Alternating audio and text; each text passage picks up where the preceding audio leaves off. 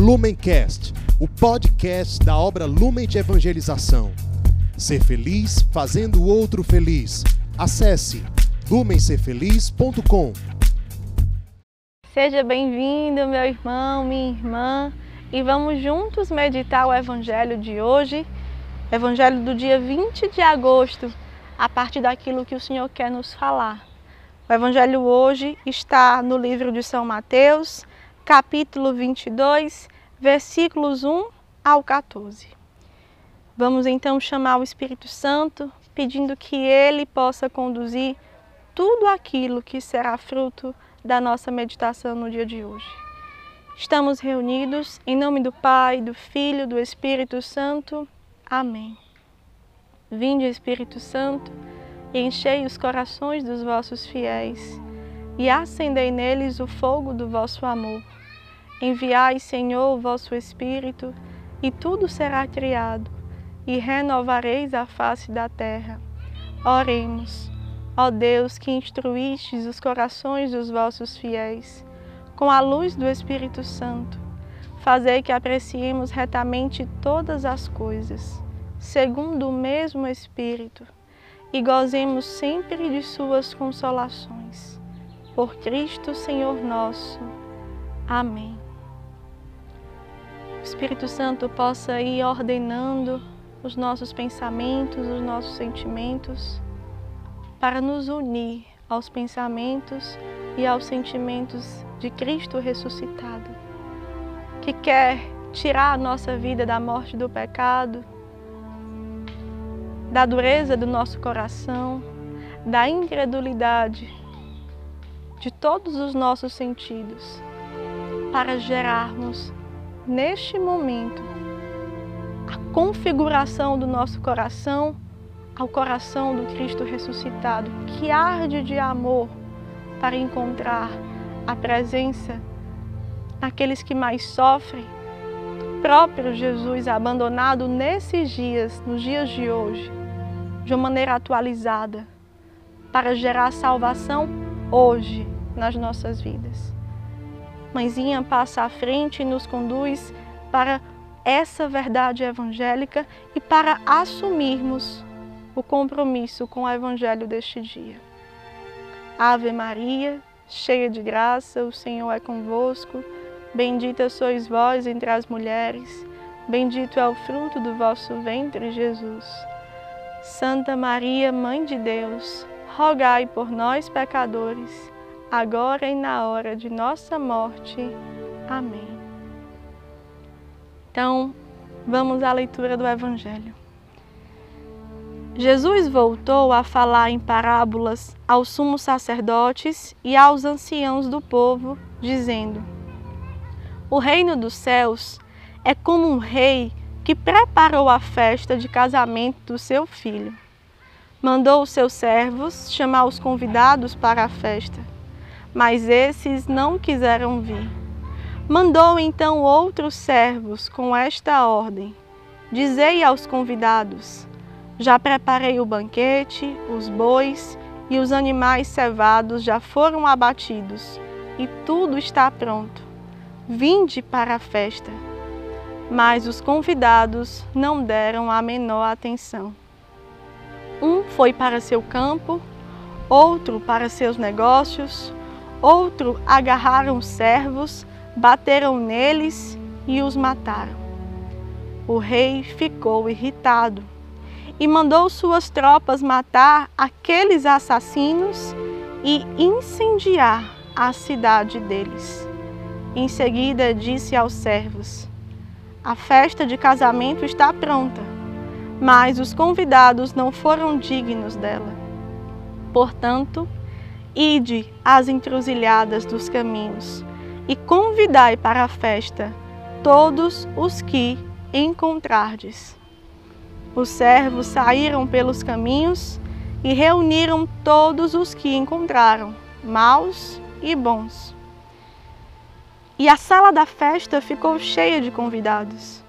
Quando o rei entrou para ver os convidados, observou um homem que não estava em traje de festa e perguntou-lhe: Meu caro, como entraste aqui sem o traje da festa?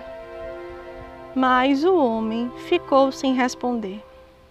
Então o rei disse aos que serviam: Amarrai os pés e as mãos desse homem e lançai-o fora, nas trevas.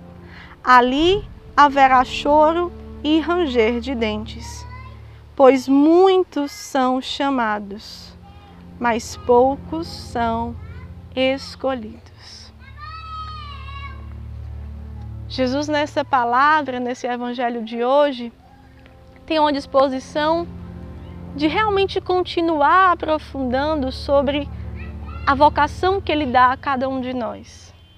Quando nós encontramos nessa parábola como Jesus coloca a relação e a disposição do rei, que coloca ali na festa de casamento do seu filho convidados, que implora mais uma vez novos convidados, que lança ainda mais, sem cessar, sem desanimar, esse convite a outros e se vê negado. E se vê realmente sem a disposição das pessoas de querer ceiar aquela festa de casamento do seu filho. E aí nós encontramos também nesse contexto quando o pai envia o seu filho unigênito ao mundo e naquela disposição de enviar o seu filho, envia o seu filho realmente para nos resgatar e gerar que as nossas vidas numa comunhão sincera com Ele, possa comemorar a vida, a felicidade, os frutos e a graça de uma, de uma união com o seu filho. Só que muitas vezes, nessa meditação que por providência tem sido ao longo desses dias sobre o sentido da vocação, o que o Pai recebe não é o nosso sim. Recebe desculpas, recebe que estamos ocupados porque precisamos nos ocupar com outras coisas mais importantes. O que gera no coração de Deus quando coloca todo o sentido, todo o amor, toda a vida doada de Jesus por cada um de nós e recebe essa dureza de coração, e recebe essa incredulidade de fé, e recebe esses apegos ou esses planos secundários que acabam sendo o centro da nossa vida, e nós vamos assim nos esquecendo de nos arrumar para a festa que Ele nos deu, para o banquete que Ele nos deu. E aqui nesse mesmo Evangelho, o Senhor também exorta, quando os servos foram chamar todos, todos, todos, sem cessar, havia aquele que foi, mas não se preparou com o traje adequado para a festa. E quando ele viu naquele contexto, naquele cenário, ele muito educado perguntou o dono da festa: "Meu caro, por que você está sem o traje adequado?" E ele não respondeu. Naquele momento, o pai, enfurecido, pediu aos servos: "Coloque ele nas trevas. Saia daqui, porque nessa festa há um traje sim para vir." E o que, que a gente pode meditar a partir do chamado que Deus nos deu?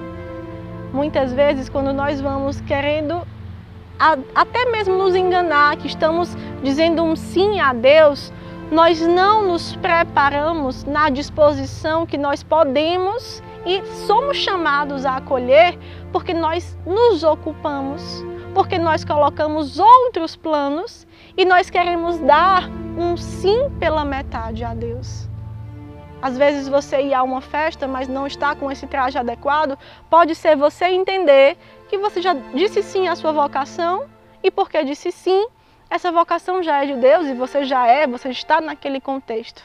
Mas hoje o Senhor nos pede para descermos um pouco mais. Hoje o Senhor nos pede para entendermos o que é verdadeiramente sair de nós mesmos e nos preparar com as vestes da salvação. No contexto do carisma lumen, nós chamamos isso um despojamento do nosso coração para nos configurar os sentimentos do ressuscitado. E todas as vezes que nós vamos encontrar Jesus nos mais pobres, nós não vamos de qualquer jeito. Nós não podemos, diante daquela festa que o Senhor nos dá, que é entender aquele mistério salvífico em nossas vidas, perceber que é a nossa forma de amar que pede Jesus ali. Como? Que indagação é essa que nós queremos aqui deixar como meditação? Jesus quer o nosso coração por inteiro, meus irmãos. E hoje, no evangelho que ele deixa para nós, ele pede que essa preparação seja o nosso sim inteiro. Não é se maquiar, não é ser omisso no sentimento de assumir o que Jesus pede. Simplesmente deixar a sua vida em comunhão com Cristo que chama. E Ele vai te dar as vestes novas. E Ele vai te dar a salvação diante desse encontro. Então, o que o Senhor exatamente pede de cada um de nós é o nosso sim inteiro, não pela metade, não omisso, muito menos querendo esconder as nossas misérias. Nosso sim despojado para deixar Ele, que é o dono da festa, nos preparar para essa união cada vez maior com o seu Filho.